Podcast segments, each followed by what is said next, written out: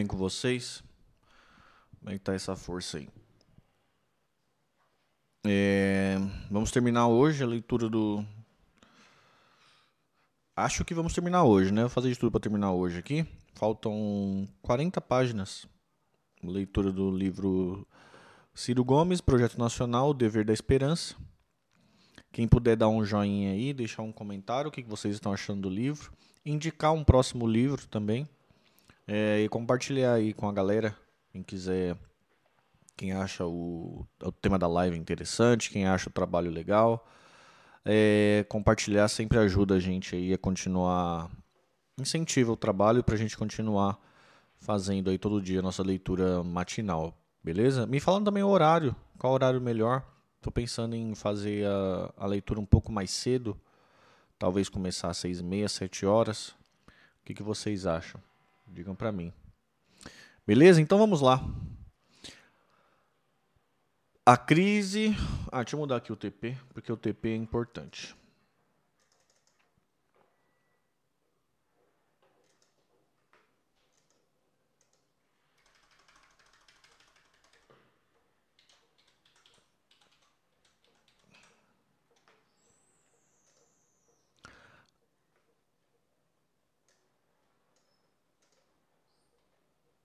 Pronto. A crise da esquerda brasileira.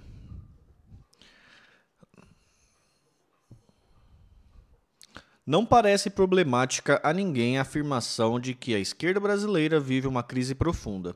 Perdemos a hegemonia moral na sociedade, e isso num país que hoje é o décimo ou, depende do índice, até o primeiro país mais desigual do mundo. Não só perdemos a hegemonia moral, como perdemos o governo para a extrema-direita e uma extrema-direita tosca. Afirmar-se de esquerda no Brasil hoje se tornou um ônus eleitoral. A verdade doída é que a direita conseguiu imputar à esquerda brasileira uma série de estereotipos negativos, como os de que ser de esquerda é praticar assistencialismo e, alimento, e alimentar branco, bancos, roubar e deixar roubar, parasitar o Estado destruir a religiosidade e a cultura conservadora brasileira. Boa parte dessa responsabilidade se aplica a nós, que nos identificamos à esquerda do espectro político, já que não fomos capazes de vencer esse debate e essa guerra de símbolos.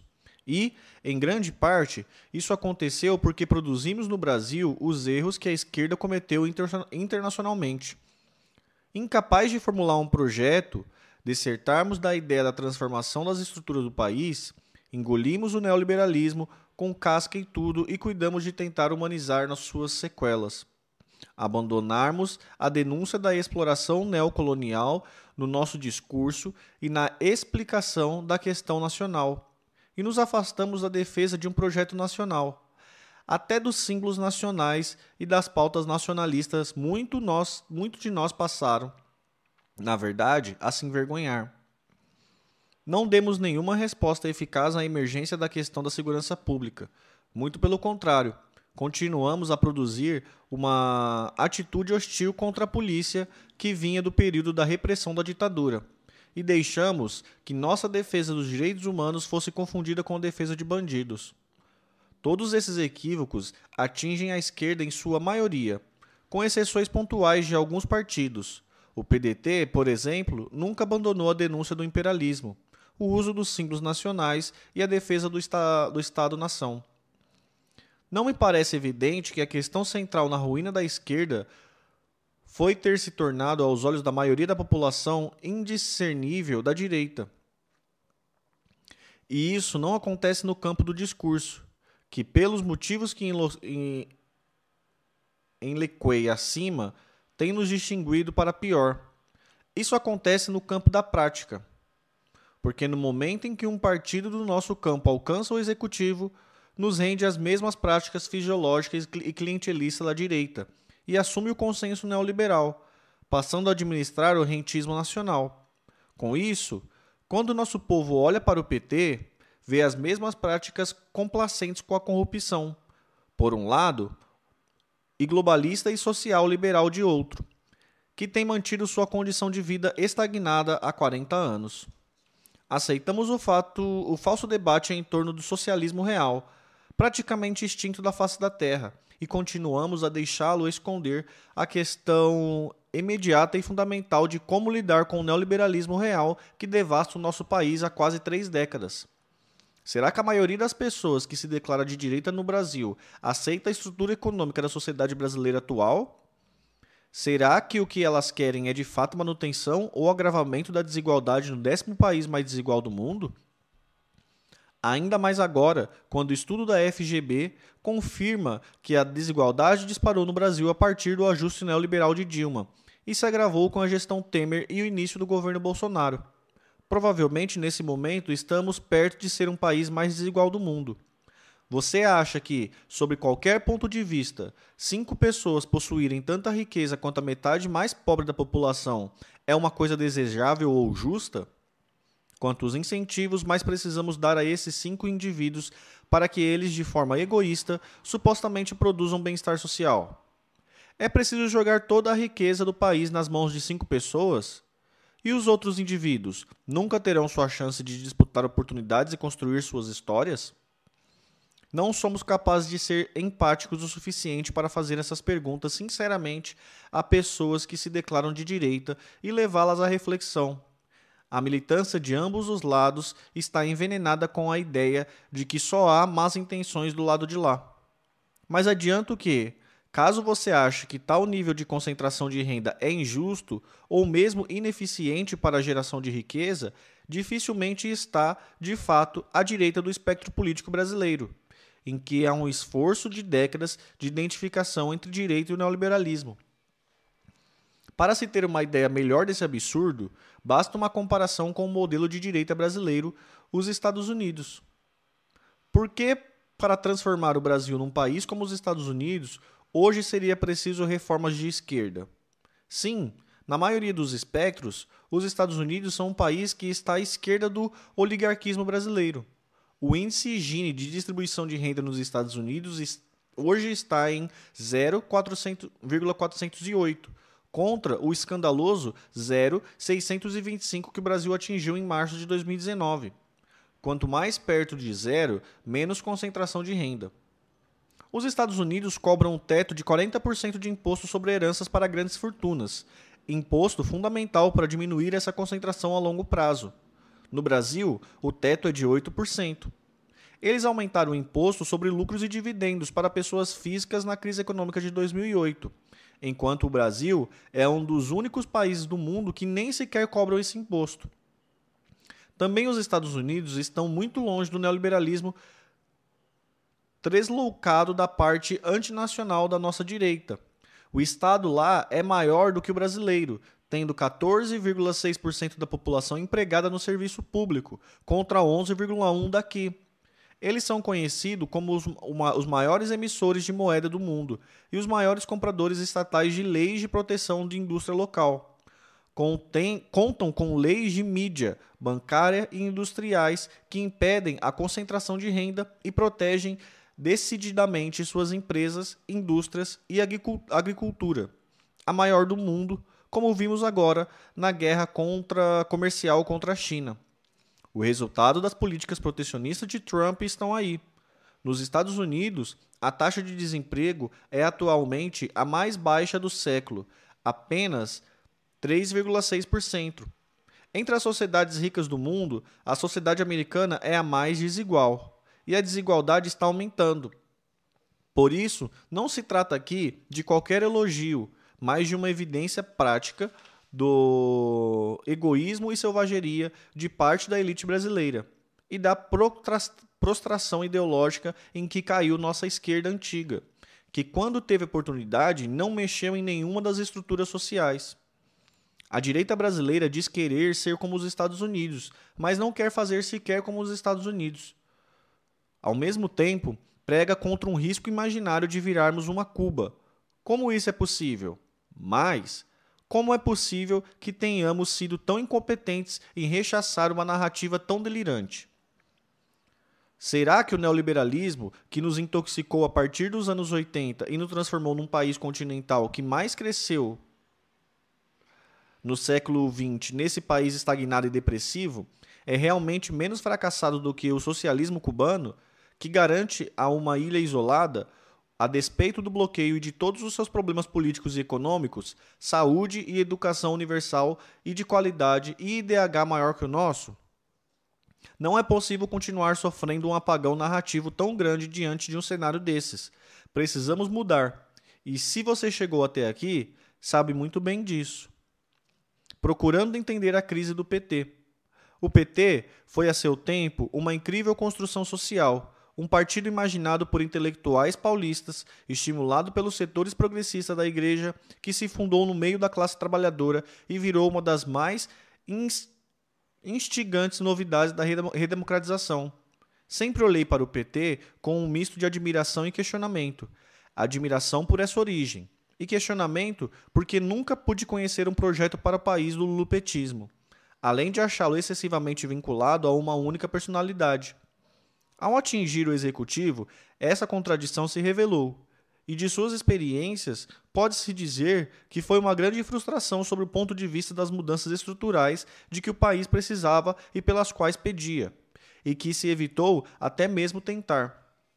Para chegar ao executivo, o PT transformou seu discurso de esquerda no moralismo udenista, rasteiro e vazio de propostas.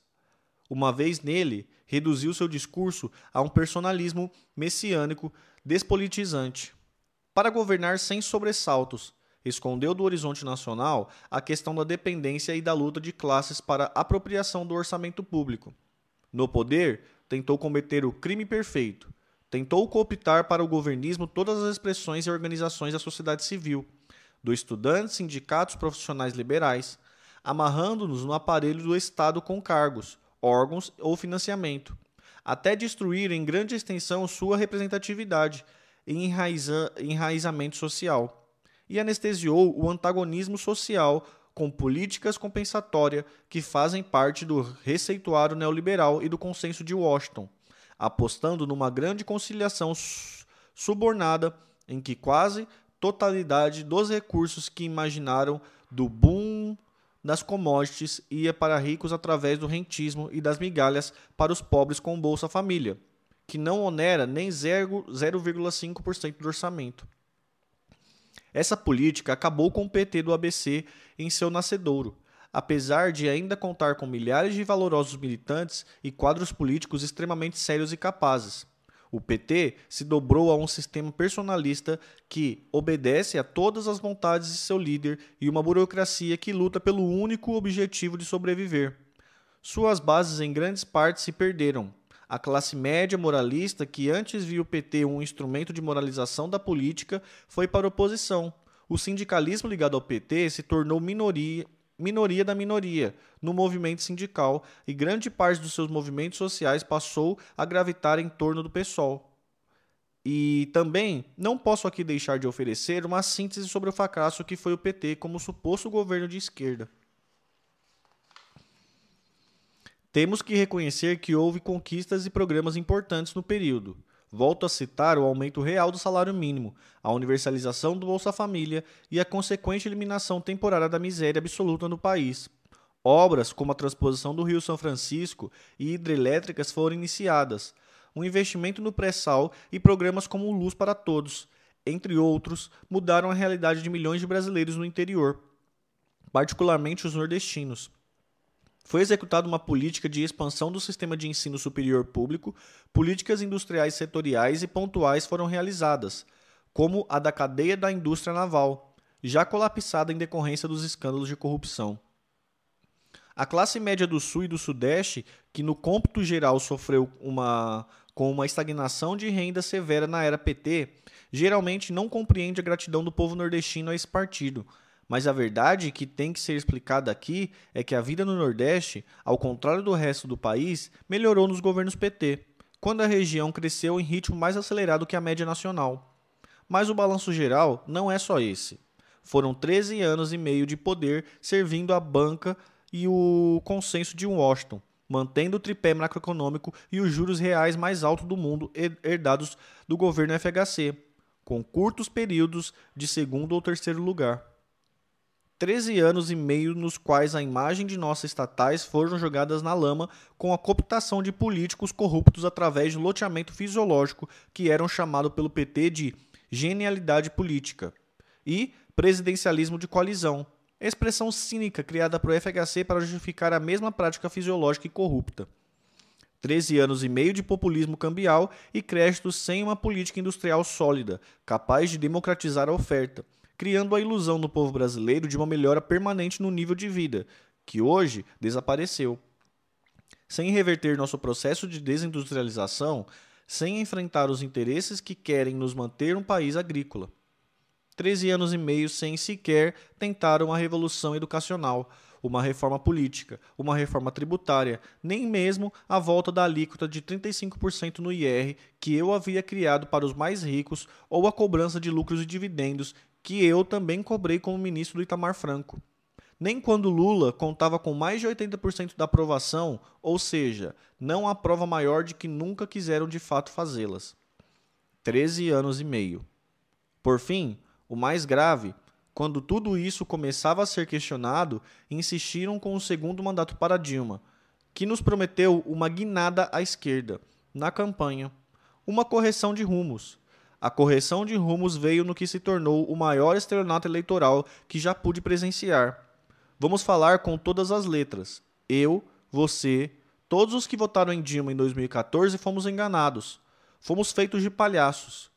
Obrigado ou não por Lula, Dilma trouxe o economista da escola de Chicago, Joaquim Levy, para o governo mal fechadas as urnas, numa tentativa de recomposição com o rentismo nacional.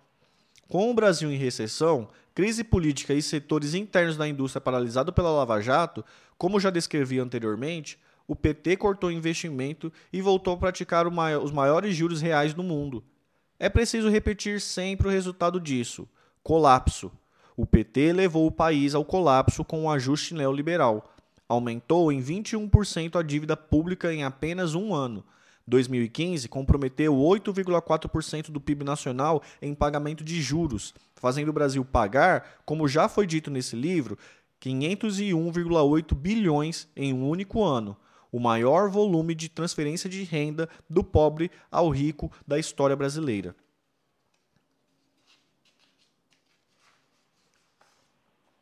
Na sabedoria popular do sertão do Nordeste, de onde eu venho, há um ditado que diz: quem dá e toma passa por ladrão.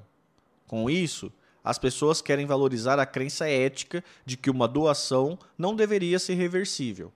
Pois bem, para quem é ligado na alma do povo, isso é o que explica a frustração de, da grande maioria popular no Brasil com a prática do PT. O PT deu, o PT tomou e o esforço da burocracia petista atual de apagar o período Dilma e destacar o período Lula colide com o testemunho de pelo menos 40 milhões de pessoas que ascenderam socialmente com Lula e voltaram ao desemprego, à humilhação e ao nome sujo no SPC com Dilma, do mesmo partido. Estas reflexões não pretendem mexer em feridas no passado ainda muito recente. Querem, isso sim, construir esperança de solução para o futuro mas quem não entende de onde vem, não sabe para onde vai. Se não entendermos essas verdades históricas insofismáveis, estaremos condenados a repetir como tragédia esse resultado chocante de que chegamos com o governo mortal para nossa nação de Bolso... Não. Estaremos condenados a repetir como tragédia esse resultado chocante, aqui chegamos com o governo mortal para nossa nação de Bolsonaro.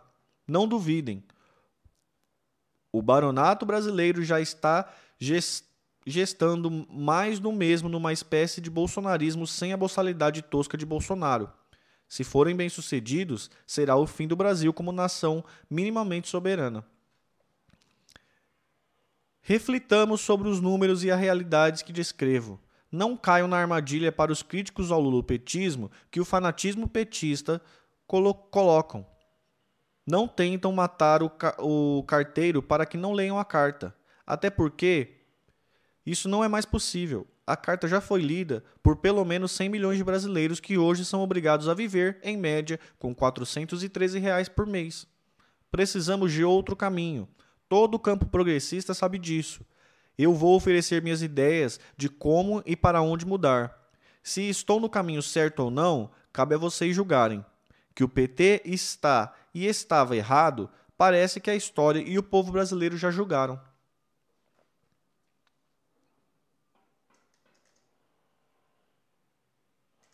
Próximo capítulo, deixa eu trocar o TP aqui. Apontamentos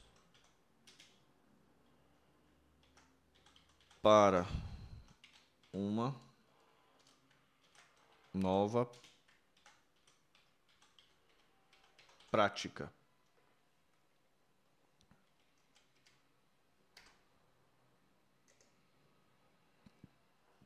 Apontamentos para uma nova prática. Para onde ir? A experiência é um farol voltado para trás, dizia o médico e escritor mineiro Pedro Nava.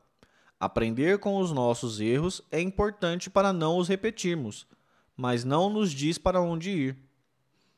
É o mais é mais do que natural que um jovem, ao olhar o cenário perigoso e obscuro que tenhamos pela frente, sem qualquer guia do que fazer no mundo modificado no qual nenhum ser humano jamais viveu, entre num estado de desespero e depressão. Esperar o apocalipse, no entanto, é tão natural quanto ingênuo. Não, deve, não deveríamos ter a pretensão de que sabemos exatamente para onde o mundo está indo, porque não sabemos.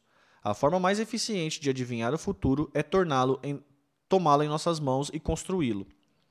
Remoer indefinidamente fracassos do campo progressista numa autocrítica infinita não nos levará longe. Mesmo porque, tanto no Brasil quanto no mundo, o neoliberalismo é um fracasso muito maior. Os governos progressistas na América Latina, por exemplo, trouxeram longos períodos de crescimento depois do desastre do primeiro ciclo neoliberal no continente.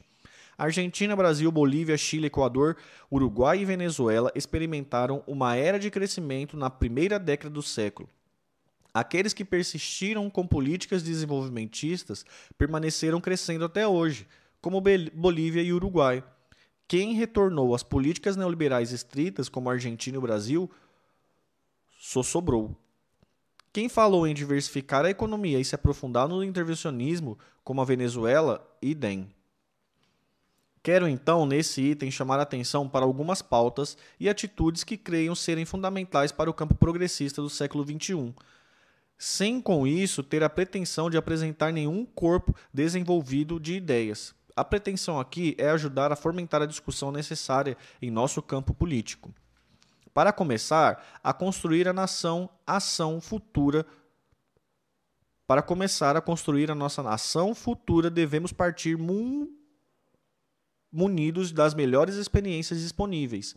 Podemos não ter todas as respostas em nosso passado, mas é prudente partirmos das, das que temos, até para ter certeza de que outro mundo é possível. E onde o campo progressista foi bem sucedido no mundo? Sim, na Europa. A Europa atual é um fruto da social-democracia, que, diante da competição com o socialismo soviético, criou o maior e mais eficiente rede de proteção social, educação e saúde pública que o mundo jamais tinha conhecido. Alguns companheiros poderiam me questionar lembrando que a riqueza dos países europeus também é fruto de século de colonialismo e que o estado de bem-estar social europeu é o resultado de várias guerras e revoluções internas e do risco do comunismo que não existe mais. Então sou obrigado a me lembrar dos cinco países mais felizes do mundo, sem desconhecer que há muita verdade nesse argumento.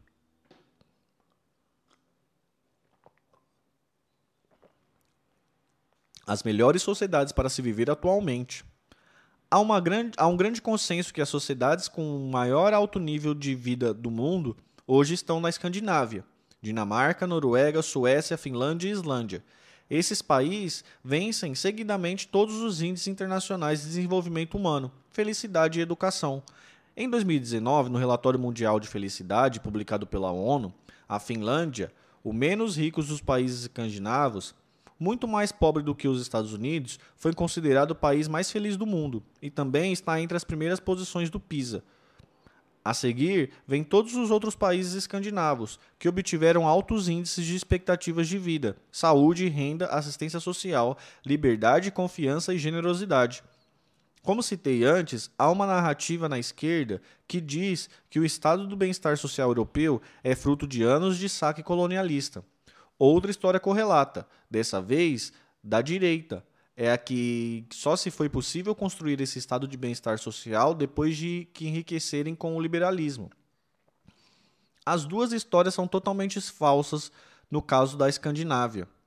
Como se não bastasse, assistimos hoje à construção na China do maior estado de bem-estar social que já existiu, sem os benefícios prévios do colonialismo e sem que antes tenha havido o enriquecimento com o liberalismo econômico, que nunca teve lugar lá ou na Escandinávia. Foi em 1913 que a Suécia adotou os rudimentos de seu estado de bem-estar social, quando sua renda per capita era cerca de um terço do que é a brasileira hoje.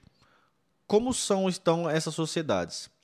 Estado forte, investidor e regulador da economia e do sistema financeiro. Média de um terço da população ocupada no Estado.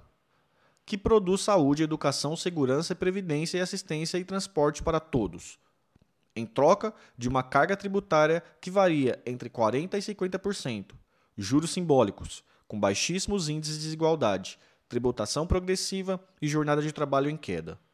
Vamos partir desse, dessas pistas. Ampliar a proteção à democracia. A tecnologia da atual cria, é... A tecnologia da informação atual cria novas formas de interação e amplifica o potencial da democracia direta.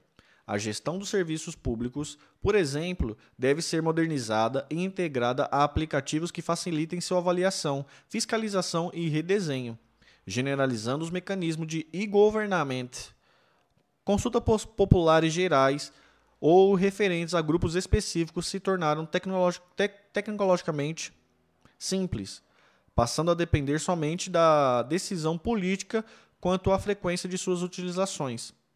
Mas não podemos nos iludir quanto ao tamanho da ameaça à democracia que esses avanços tecnológicos também representam, nos obrigando a novas ações para salvá-la.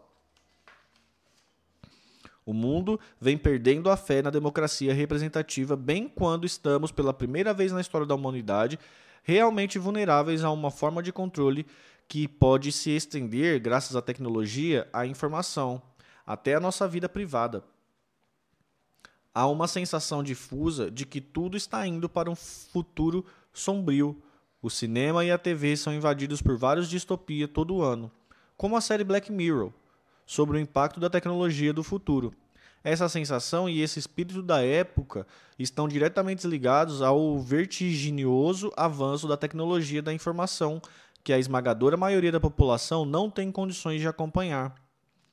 A classe política, eu incluído, é atropelada pelas novas tecnologias, assim como os eleitores, particularmente pela manipulação dos sentimentos do eleitorado via redes sociais, algo que teve papel relevante nos resultados eleitorais do Brexit, de Trump e da eleição presidencial brasileira, em 2018 e até agora não apurado.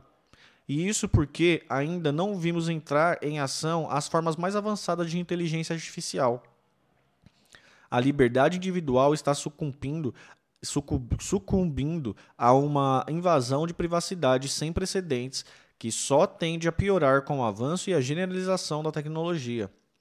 As pessoas comuns vão se sentindo cada dia mais irrelevantes no mundo em que a inteligência artificial vai tomando seus empregos e os algoritmos de rede manipulam sua opinião e sentimentos, condicionando aos que elas veem. A necessidade que os, ser, os seres humanos têm de pertencer a uma comunidade e interagir está sendo explorada nas redes sociais e aplicativos de celulares, que, para serem instalados, obrigam o usuário a entregar todos os seus dados. Essas corporações, que pelo seu tamanho já são ao mesmo tempo privadas e governamentais, organizaram esses dados e criaram os algoritmos para o seu uso como meio de manipulação e controle social, como vimos no escândalo de Cambridge Analytica em 2018.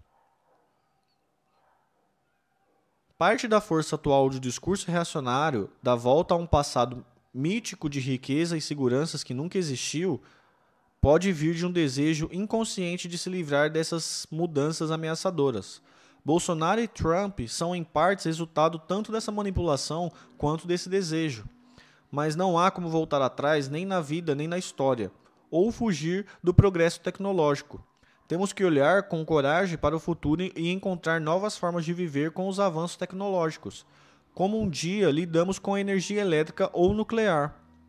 O progressismo do século XXI não pode fugir desse, que provavelmente será o seu desafio central regular o poder disruptivo das novas tecnologias da informação e biotecnologia deve ser a prioridade na agenda política.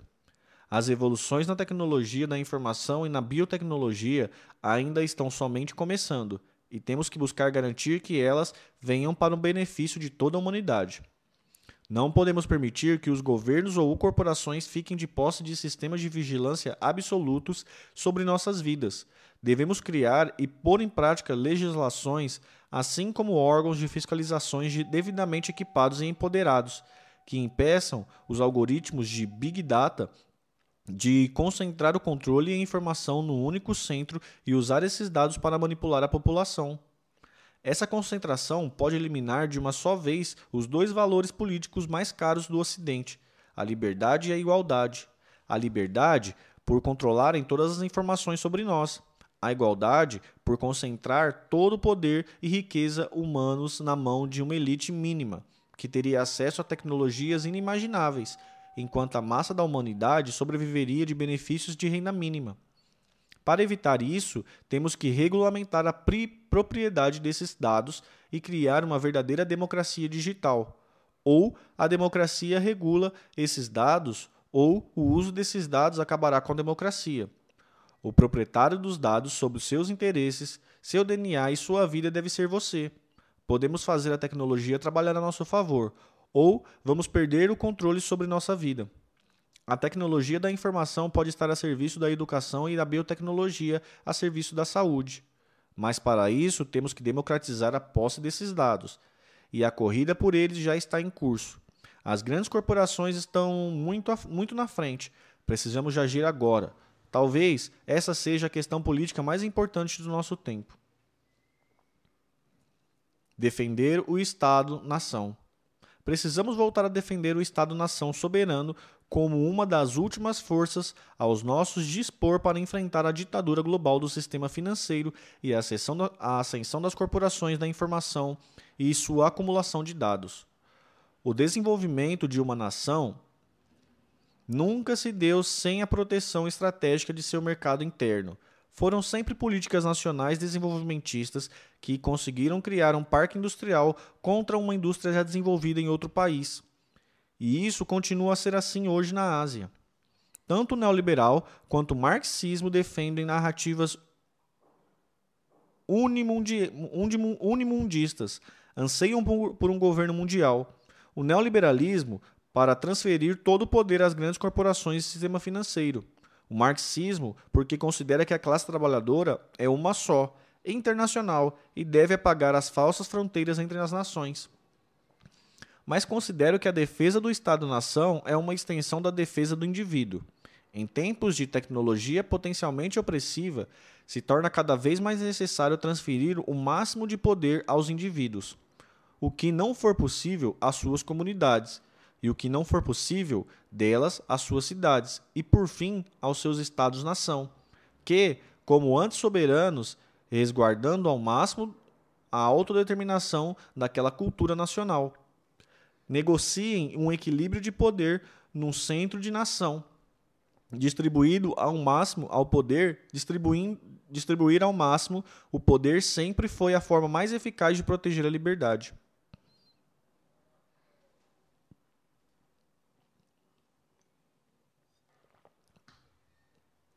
Defender o Estado-nação é mais do que defender o direito de se desenvolver e produzir tudo o que se é capaz.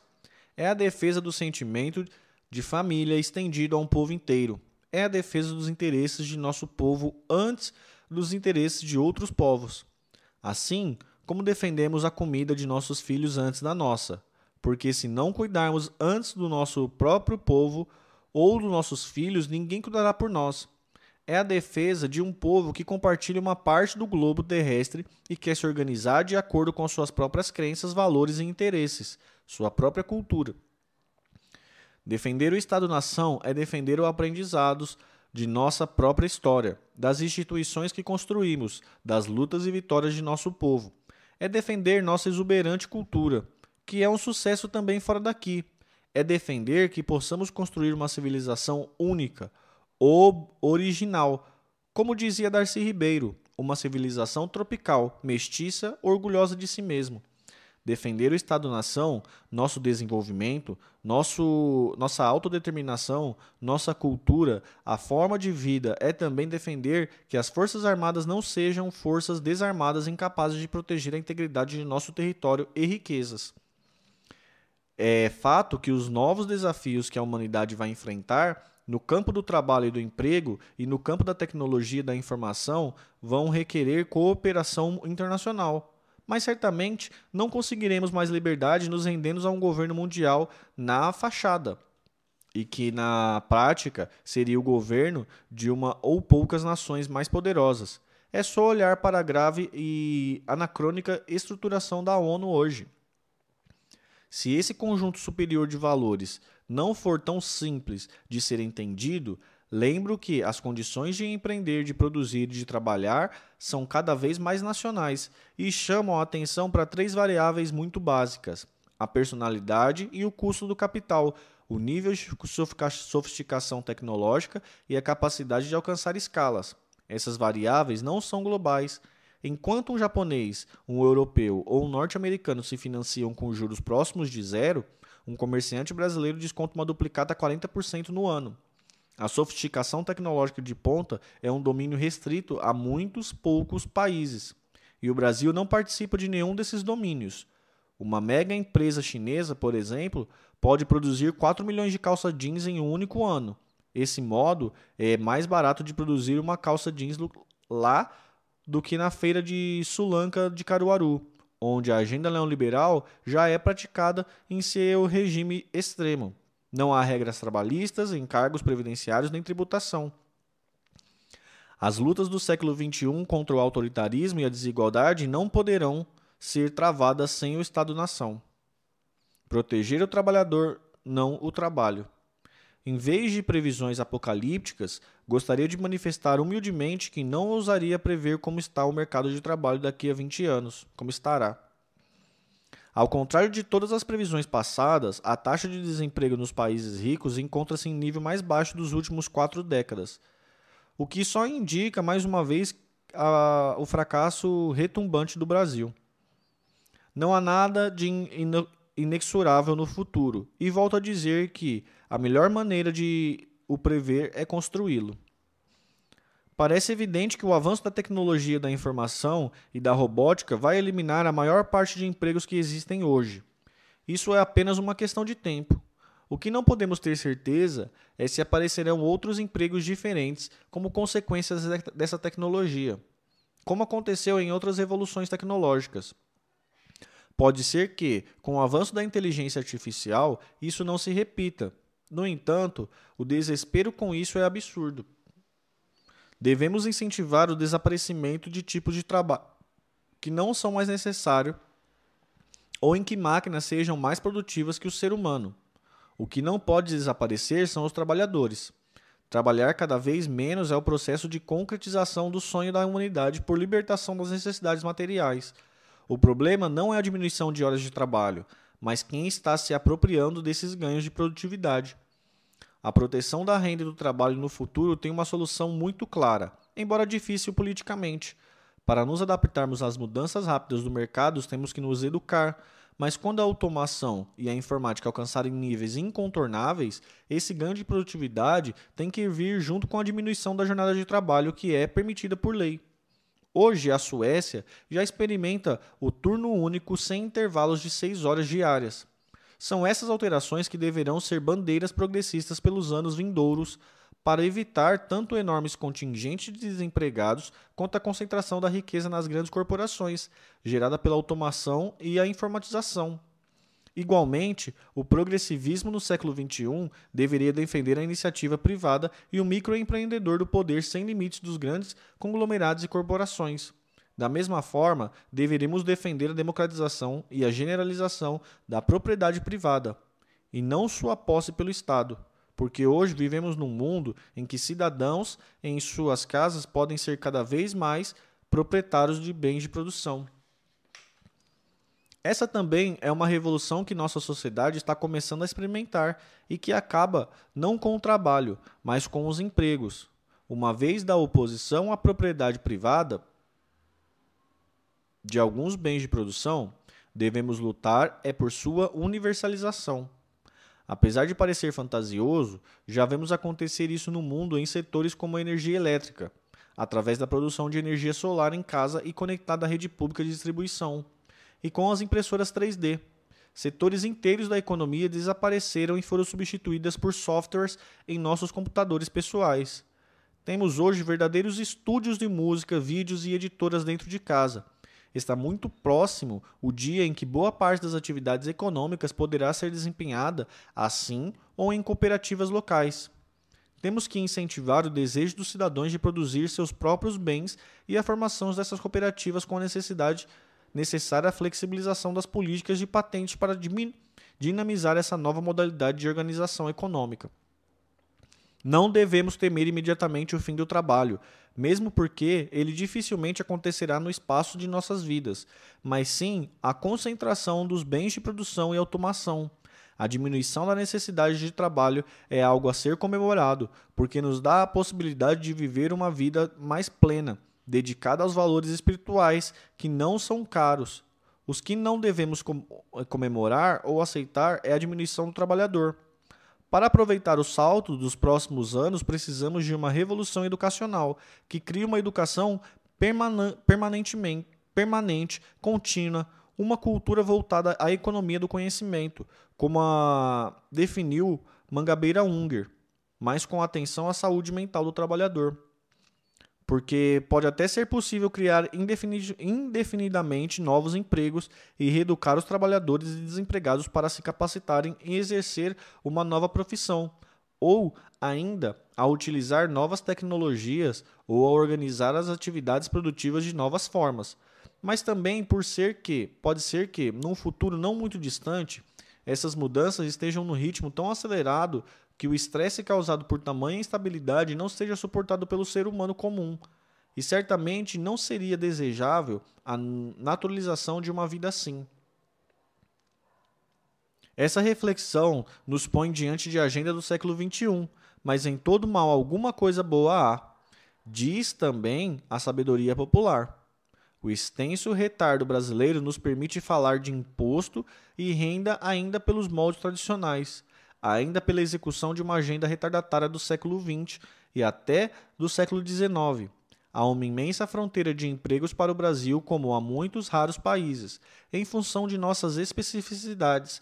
A agenda do século XIX não realizada, uma reforma agrária moderna que ocupe o campo e outras bases tecnológicas e em formas de propriedade, a agenda do século XX, a infraestrutura para executar mais de 24 mil obras paradas, 14 milhões de pessoas sem um teto para morar, uma rede de logística, ferrovias e também de empregos industrial.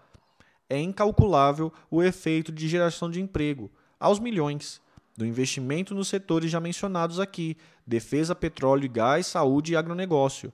Nada disso acontecerá pelo espontaneísmo e individualismo do neoliberal ou sua pior manifestação, há de que seremos salvos de nossa tragédia econômica pelo capital estrangeiro. Em suma, além da revolução industrial, ó, educacional, precisamos, para nos preparar para as mudanças das próximas décadas, voltar a crescer. E quando chegamos ao estágio de produção almejado por nossa sociedade e a agenda retardatária começar a se esgotar, diminuir a jornada de trabalho na medida que ganhos de produtividade. Mas isso, caro eleitor, seria o melhor dos cenários. Seria se tudo desse certo. A perspectiva de automação generalizada nas próximas duas décadas elimina o papel antes concedido pelo próprio neoliberal às economias periféricas perdedoras na corrida da modernização. No passado, o trabalho barato, não qualificado e sem direitos serviu à divisão econômica global, como descrevi no item anterior. Mesmo que estivéssemos em outro ciclo tecnológico, poderíamos esperar chegar lá com um projeto nacional claro. Mas agora, com a automação generalizada, o Brasil não teria como oferecer nem sequer trabalho escravo como troca econômica. O que faremos quando, mantido nosso povo na ignorância, a mão de obra barata e não qualificada sequer servir para alguma coisa? Como distribuiremos renda mínima se não tivermos renda nacional alguma? Você, jovem, que quer um futuro, precisa entender uma coisa. Hoje, agora, é projeto nacional ou morte. Desenvolvimento para salvar a miséria.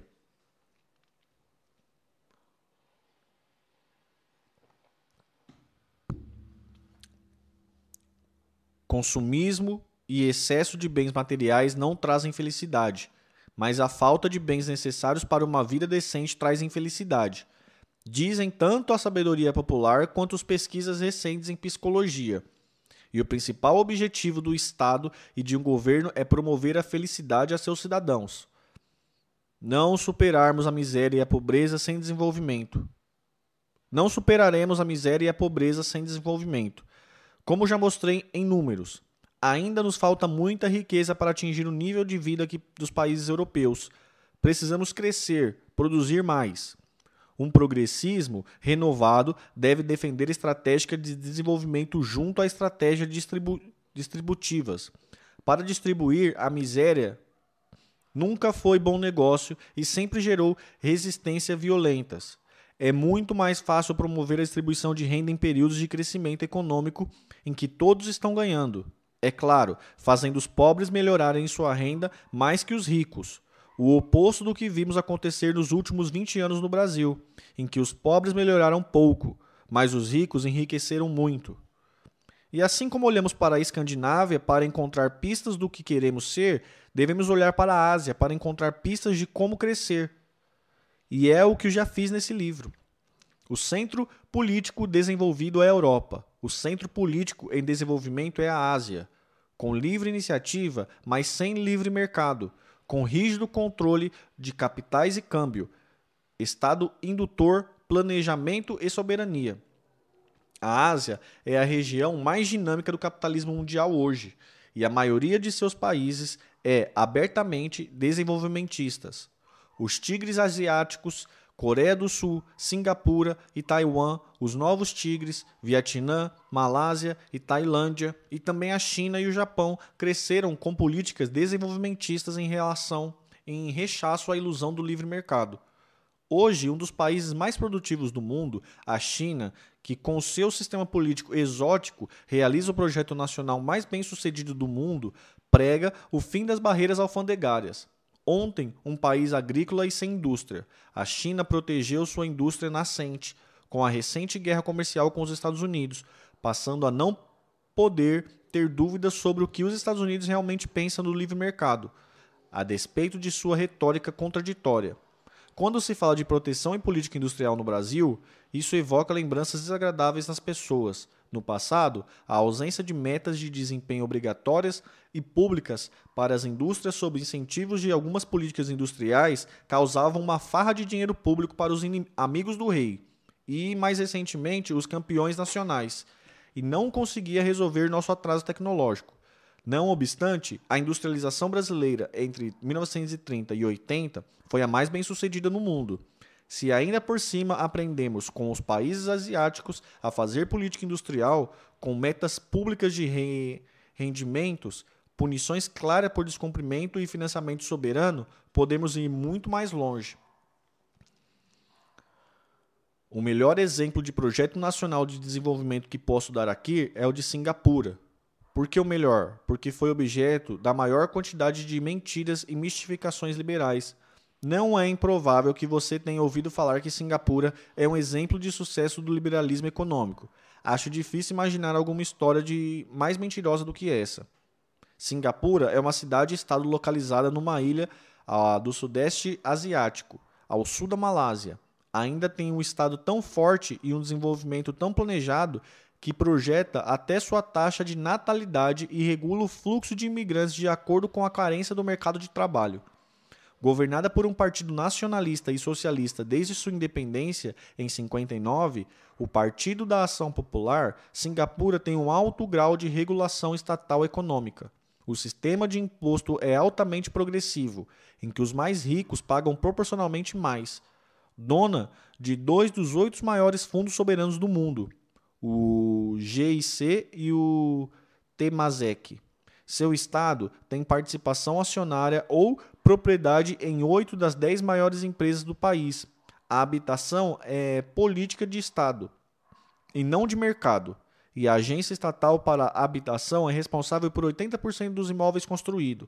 A propriedade privada da terra quase não existe e o direito de posse da maior parte dos imóveis é de 99 anos. Além da habitação, o Estado controla todos os outros serviços essenciais, Energia, transporte, saúde, educação básica e superior são quase 100% estatais, com exceção da geração de energia e da operação de algumas linhas de transporte que têm participação privada. Mais ainda, também é disseminada a versão de que Singapura não possuiria previdência ou outros direitos trabalhistas, o que é somente mais um crime que os think tanks neoliberais cometem contra a opinião pública. Singapura possui um fundo de previdência de contribuição obrigatória do empregador e hoje tem mais direitos trabalhistas do que o Brasil, que adotou verdadeiras aberrações com a reforma trabalhista do governo Temer. Em Singapura, a jornada de trabalho é de 44 horas semanais. Há uma hora obrigatória para almoço, no mínimo um dia de descanso remunerado por semana, 11 feriados nacionais pagos, 14 dias de licenças remuneradas em caso de doenças e 60 dias em caso de internação. Singapura, assim como a China, não deve ser o um modelo para nós em relação a liberdades individuais ou regime político, mas, mais uma vez, nos aponta o caminho universal para o desenvolvimento, poupança interna, Estado forte e regulador, crédito nacional, juros baixos, coordenação estatal e privada, política industrial, educação massiva e de qualidade e soberania. Ecologia para salvar o planeta. Estima-se que se o patrão, padrão de consumo do norte-americano fosse generalizado para toda a humanidade, precisaríamos de 4,5 planetas terras para sustentá-lo. Mesmo sem generalizar o consumismo norte-americano, o Banco Mundial avalia que nosso consumo global hoje é de 1,5 maior do que a capacidade da Terra de produzi-lo. E que se a população mundial chegar a cerca de 10 bilhões de pessoas em 2050, serão necessárias quase três planetas Terras para sustentar o atual estilo de vida da humanidade. Desnecessário é lembrar que só temos uma Terra.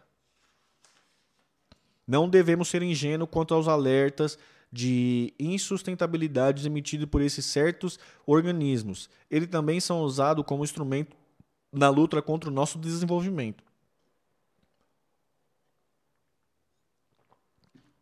Mas parece evidente que a Terra, há algum tempo, já passou de seu estado de equilíbrio. Estamos alterando significantemente nosso meio ambiente com consequências dificilmente previsíveis. O cenário esboçado anteriormente se coordena com a minha reflexão sobre os padrões de consumos excitados pela globalização e pelas novas mídias. E ele nos lembra que a salvação ecológica de nosso planeta passa por uma reespiritualização da sociedade, seu retorno à vivência dos valores e a rejeição ao consumismo que abordei no próximo item, que abordarei no próximo item. Mas isso não será o suficiente. O avanço tecnológico também é parte indissociável de uma luta ecológica. Ele pode, ser, ele pode ser voltado para diminuir o impacto de nossas ações sobre o planeta Terra, ou até mesmo revertê-las. Mas, acima de tudo, precisamos eliminar aquilo que é uma das maiores causas de impacto ambiental: a miséria. Não que os pobres ele, eles mesmos possam ser responsabilizados pela degradação urbana ou pelo ataque a florestas. A falta de saneamento também polui rios, lagos e mares. A falta de dinheiro para comprar gás, como hoje assistimos no Brasil por causa da política de preço da Petrobras submetida à lógica do mercado, obriga as pessoas a cortar lenha para fazer comida. A falta de emprego qualificado força a expansão de fronteiras agrícolas.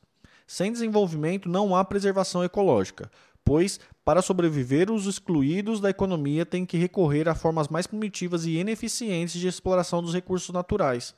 Um exemplo do Brasil talvez seja o mais importante para ilustrar essa tese. Um fato oculto nas disputas em torno da questão ambiental é o papel da desindustrialização na devastação de nossos biomas. Um país que vem reprimaziando aceleradamente sua economia continua a precisar de divisas para equilibrar suas balanças de pagamentos. Sem os recursos de exportação de bens manufaturados, de maior valor agregado, resta ao país essa contínua pressão que vivemos hoje para a expansão da fronteira agrícola e exploração mineral descuidada. Por mais que a grande produtividade do agronegócio continue crescendo, uma economia baseada em exportação de commodities vai sempre ser refém das bruscas oscilações de preços. O resultado não é trágico apenas para a vida econômica, o meio ambiente também sente esse impacto. Por mais engajados ecologicamente que seja o governo do Brasil, se não enfrentar o problema da desindustrialização, em médio prazo, a desorganização das finanças externas cuidará de recompor a correlação de forças em prol do desmatamento. Em última instância, só no enfrentamento do subdesenvolvimento e da dependência é que conseguiremos resolver de fato a questão ambiental brasileira. Do contrário, até podemos conseguir vitórias temporárias nessa área, mas a força dos ciclos econômicos mundiais, especialmente cruéis com os países subdesenvolvidos, promoverá, promoverá retrocessos seculares. Industrializar para preservar deveria ser um dos lemas de quem luta pelo meio ambiente na periferia do capitalismo. Entretanto, seja na periferia ou no centro do capitalismo, é tarefa progressista assumir a questão ecológica sem negar sua urgência insofismável para o futuro da humanidade e de, volta, e de toda a vida na Terra. Reespiritualizar a sociedade. Acredito que a grande tarefa do progressismo do século XXI, necessária para que possamos realizar tudo o que levantei antes, é reespiritualizar e ajudar a reespiritualização da humanidade.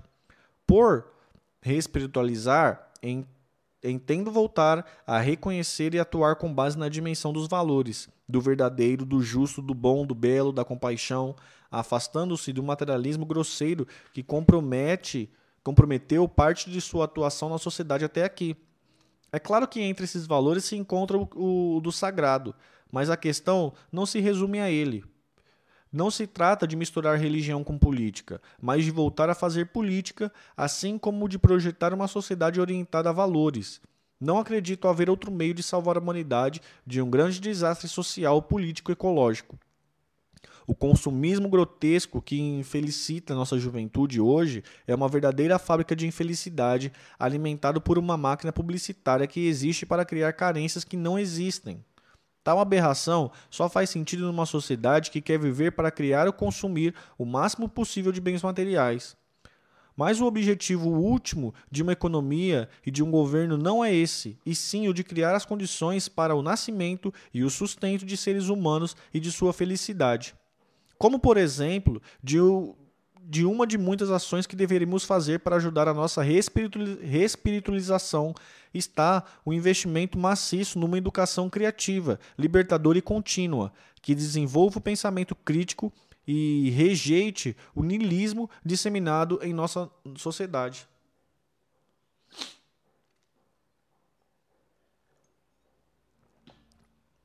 A escola pública não é lugar para realizar revolução cultural ou doutrinação moral de nenhuma natureza, mas sim de transmitir do legado do conhecimento humano bem estabelecido. Mas ela é também lugar para desenvolver habilidades básicas de argumentação, raciocínio crítico e solução de problemas de, nossa de nossas crianças. E, por que não dizer, de nós mesmos, caso queiramos passar a vida em aprendizado contínuo. E serão essas habilidades que proporcionarão essa revolução cultural, pois a tarefa de respiritualizar nossa cultura é política. Como parte da, da luta ecológica, por exemplo, devemos generalizar o esforço de reflexão sobre o ato de consumo, levar os cidadãos a se perguntarem sobre qual produto ou serviço não só quanto custa, mas preciso mesmo dele? Quem aproveita comunitariamente o meu ato de consumo? Minha região, meu país, minha comunidade? Meu ato de consumo é fraterno à natureza na origem e no rejeito? Não deveríamos optar por um produto menos belo, barato ou mais caro, caso ele tenha uma adicional felicitante para mim, que é ajudar a dar renda à, mínima, à minha comunidade ou proteger a natureza. Humanizar o capitalismo não é só criar um estado de bem-estar social, mas proteger nossas crianças de uma cultura de consumo que cria carências artificiais e infelicidade. Para isso, temos que debater formas de desestimular o uso das novas tecnologias para a máquina de moer publicitária, produtora de desejos, carências, infelicidades, cultura de ostentação, sentimento de inferioridade, individualismo, indiferença à miséria. Temos que salvar a nossa geração de uma vida sob estresse permanente causado, de um lado, por subemprego, exploração e insegurança de um mercado selvagem, e de outro, pelo massacre cientificamente planejado das enxurradas de imagem e som publicitários que produzem a frustração e a infelicidade. Ao mesmo tempo, é o Estado e não o mercado que deve buscar recompensas manifestações, recompensar manifestações de altruísmo, generosidade e espírito cooperativo, porque a lógica do capitalismo nunca as recompensará. Conquistar para os ócio e a vida da dimensão dos valores, o tempo que a automação e a tecnologia da informação vão eliminar do trabalho humano é uma das principais tarefas do progressismo para ajudar nessa respiritualização. E isso deve ser feito através da paulatina diminuição da jornada de trabalho. E essas conquistas jamais serão medidas pelo PIB. Precisamos julgar as sociedades mais pelo bem-estar atingido do que pelas riquezas materiais produzidas. Temos que produzir mais felicidade do que bens. Não estou falando de religião, embora as virtudes da par parcimônia, da austeridade, do amor ao próximo, do compromisso com a vida, da solidariedade com os mais pobres sejam pontos de absoluta convergência entre o que eu penso e o que pregam os melhores líderes espirituais e religiosos da humanidade. Da humanidade. Acredito comovidamente que se há no mundo um país que, que tem capacidade de oferecer ao mundo um novo experimento civilizatório, esse é o Brasil.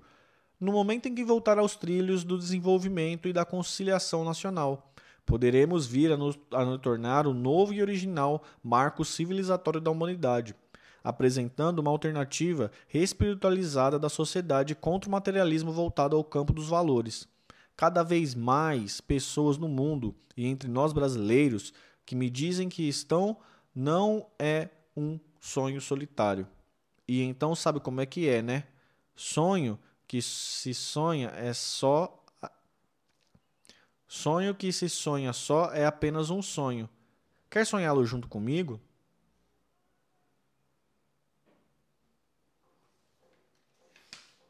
Deixa eu ver quantas páginas faltam, galera. Pera aí. Uma, duas, três, quatro, cinco, seis, sete, oito, nove, dez, onze, doze, treze. Faltam 13 páginas, galera. Acho que amanhã a gente consegue terminar de ler, hein? Acho que amanhã a gente consegue. Pô, tá legal essa última parte do livro aí, tá bem legal, né? Tá uma parte mais filosófica. Tô gostando bastante. Tô gostando bastante, aliás, de tudo, todo o livro. Mas essa última parte aí tá bem interessante. Bom, galera, tem que ir pra luta aqui. Então, vou lá. Acho que hoje à noite eu vou escutar um, um disco aí com vocês. Vai ter disco live. Não sei, tô entre escutar o, o John Mayer ou a, o novo disco da Marisa Monte. Mas eu vou avisando aí nos stories, beleza? Me siga nas redes sociais lá e. Quem puder dar o joinha aí, compartilhar também. Tamo junto. Beijos.